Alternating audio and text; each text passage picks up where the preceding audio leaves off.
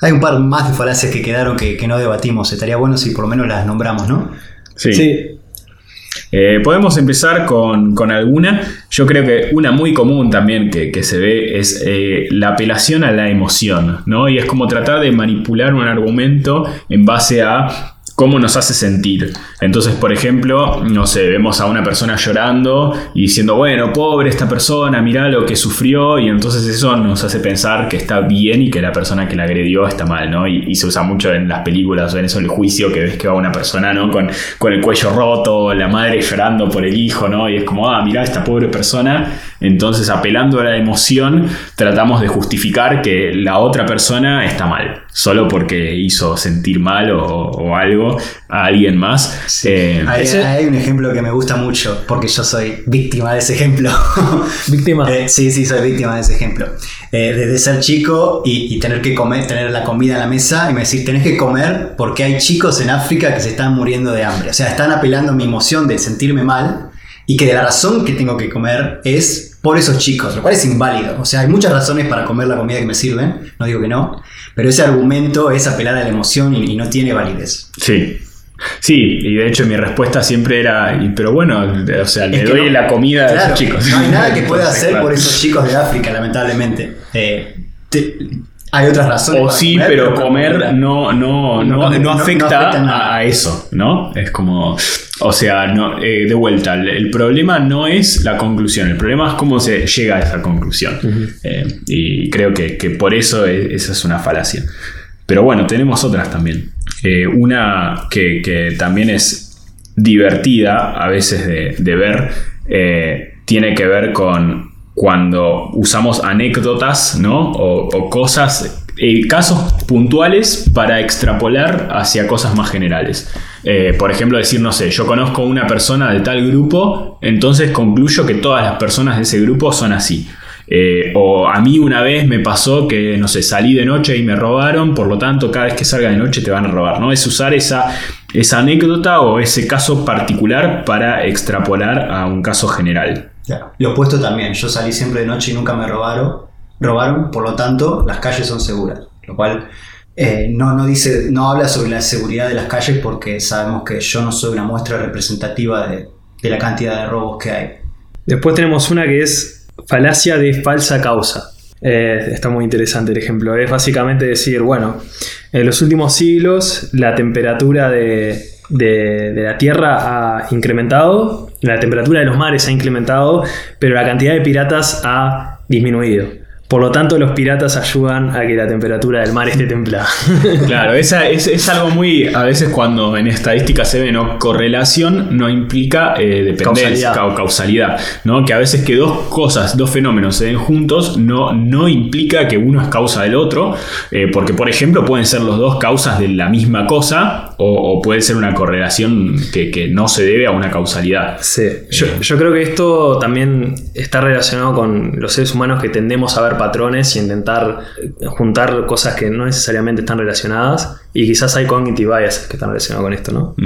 Otro muy, muy interesante es eh, cuando uno usa la conclusión como parte de las premisas a las que quiere llegar.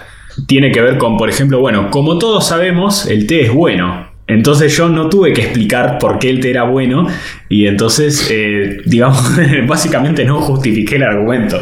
Es partir de, de eso a lo que quiero llegar, como decir, como darlo por sentado, ¿no? Suena muy tonto, pero yo creo que se da más de lo que Sí, uno sí. imagina.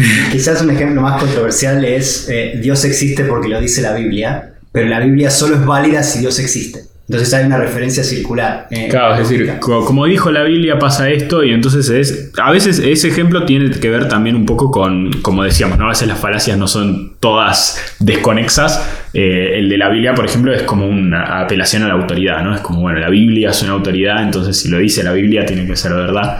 Eh, ¿Qué me dicen de eh, la carga de la prueba? Estoy traduciendo alevosamente el inglés. En inglés dice burden of proof. Estoy seguro que hay un nombre en español para ese que no es la carga de la. En realidad es como decir, yo te paso la pelota a vos, ¿no? Es como yo estoy hablando de los beneficios del té y digo, bueno, decime vos por qué el té es malo, ¿no? Es como, eh, o sea, ya con eso dije que el té era bueno y es como hasta que nadie me demuestre que el té es malo, entonces yo tengo la razón y el té es bueno. Eh, y entonces es como que yo en realidad dije algo, nunca justifiqué por qué lo dije y le pasé la pelota a los demás de, bueno, ustedes díganme por qué lo que yo dije está mal. Sí, la- la- Cuando en realidad, para concluir que el té es bueno, yo tendría que poder decir por qué es bueno. O sea, es justo es la versión antítesis del método científico, justamente lo opuesto, eh, en donde En realidad no sé, porque yo creo es- que no, es como una reducción. Podés hacer reducción a absurdo Sí, con método Porque científico. en realidad el método científico sí usa mucho eso de falsear las hipótesis. Claro. ¿no? Es como decir, bueno, yo po- propongo una hipótesis y busco evidencia. Lo que sí tiene que ver mucho es con un bias que, Pero- bueno, no hablamos que O sea, eh, pero el método científico asume que tenés que falsear, intentar falsearlo, Claro. y, y el otro asume que es verdad hasta que alguien más demuestre lo opuesto. Está, eso, es- en ese aspecto sí. Sí. En ese, ese punto sí. Creo que está el famoso ejemplo de la tetera flotante ahí en las notas que estamos viendo. Eh, yo digo que hay una tetera flotante atrás de la luna, que está orbitando la luna, y como nadie puede demostrar que eso es falso, yo digo que es verdad, entonces es verdad.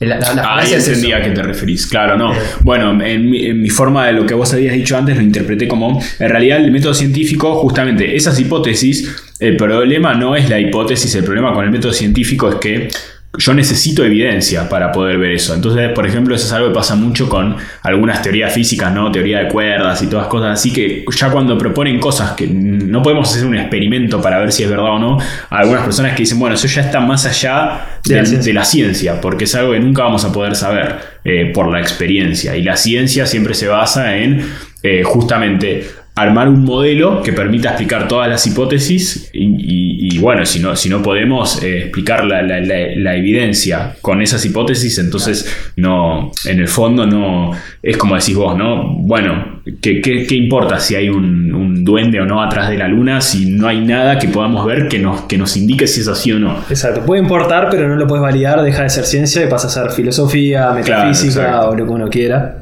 Eh, Otra falacia interesante es la de eh, composición o división, ¿no? que es como hacer un poco una elipsis en la relación entre la parte y el todo y asumir que son lo mismo. Entonces de repente yo ataco eh, a una parte de algo y digo que bueno, como eso es malo, entonces la totalidad es mala o viceversa. Es como que asume que la suma de las partes, las propiedades de las partes son transitivas al todo y viceversa. Claro. Eh, el ejemplo, la verdad, que está muy bueno.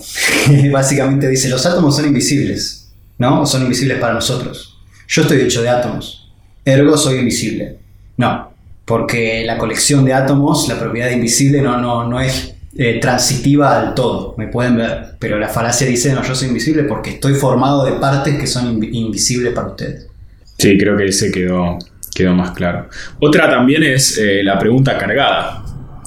Uh, la pregunta cargada es. Es una pregunta. Capciosa, diría Sí, que- capciosa. Es una pregunta escurridiza que, que te mete ahí escondida una. Una assum- assumption, cuál sería la traducción. Sí, una Suposición. Una suposición. Eh, es como, por ejemplo, yo le pregunto a Gonzalo, Gonzalo, ¿cómo te va con tu adicción a las drogas? Eh, durísimo.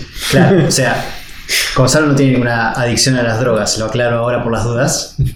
Pero la pregunta hace parecer como que la adicción a las drogas de Gonzalo, por Gonzalo lo estoy matando, es una realidad que nadie discute. Entonces, la, la- pregunta, la pregunta cargada es eso: es tirar una suposición en una pregunta para hacerla parecer como que ya es verdad y ya es aceptada, lo cual no es verdad. Claro. Se ve mucho en política. Y tiene un poco que ver con esa que habíamos mencionado antes de, de- de asumir ¿no? algo y decir, bueno, como todos sabemos, Gonzalo tiene un problema con las drogas, ¿no? y es como nunca lo, lo- lo justifiqué nada, y bueno, y ya está.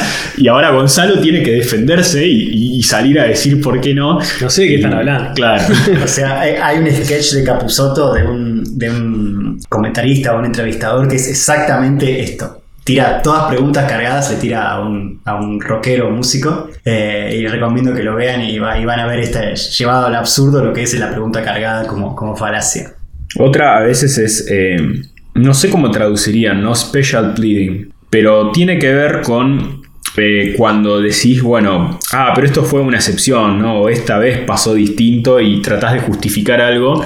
eh, y acá hay un ejemplo que es, eh, no sé, un- una persona que dice que puede predecir el futuro. Entonces yo le pongo a prueba y le digo, bueno, ¿qué va a pasar ahora? Y pasa algo que no dijo y es como, ah, bueno, pero esta vez, no sé, y busca una justificación. Entonces es un poco buscar siempre esa, esa forma de justificar algo de vuelta que tiene que ver con situaciones particulares.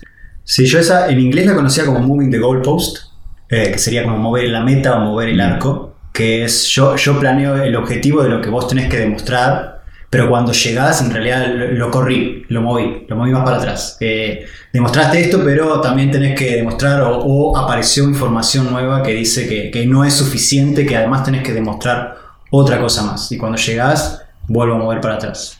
Ese sería mover la meta, moving the goalpost. Y el último, eh, creo que este, este está muy bueno. Eh, la última falacia que creo que tenemos para, para decir es eh, la falacia del tibio, podría decirse, pero nada, la- el verdadero nombre es, es el middle ground o El punto medio, digamos. punto medio, que es básicamente argumentar cuando hay dos oposiciones, dos posiciones opuestas, es decir, bueno, seguramente la solución está por la mitad, en algún punto en el medio. A ver, esto muchas veces es verdad, porque vivimos en un mundo que no es blanco y negro, hay grises, eh, pero muchas veces no puede aplicar. Vamos al absurdo como siempre para que se entienda el ejemplo. Tengo a Pedro que me dice que la Tierra es plana y tengo a Jorge que me dice que la Tierra es redonda o esférica. Bueno, el punto que está en el medio debe tener forma de disco doblado, no sé, no, es incorrecto. Eh, no siempre es así de claro y de absurdo. Eh, puede decir, no sé, eh, estamos hablando de política y, y decir tenés dos políticas opuestas, es decir, hacer tal cosa o no hacer nada, o sea, bueno, el punto debe estar en el medio. Ahí quizás, quizás sí, correctamente esté en el punto del medio, pero no por estar en el medio es verdad. Claro. Eh, el punto podría estar en un, en un extremo o más, más lejos del extremo. Me, me interesaría mucho un debate entre alguien usando esta falacia, la de punto medio, y otra persona usando la de blanco y negro. Es como muy No, no se interesante. termina nunca. claro. Eh, el ejemplo que también dice ahí eh, me gusta mucho, que creo que está bueno compartirlo. Eh, tenemos un argumento que dice las vacunas causan autismo y otro argumento que dice no, las vacunas no causan autismo. Y un, y un tercero podría aplicar la falacia del punto y medio y decir, bueno, seguramente las vacunas causan algo de autismo, pero no siempre, lo cual tampoco es verdad porque no hay evidencia de eso. Claro.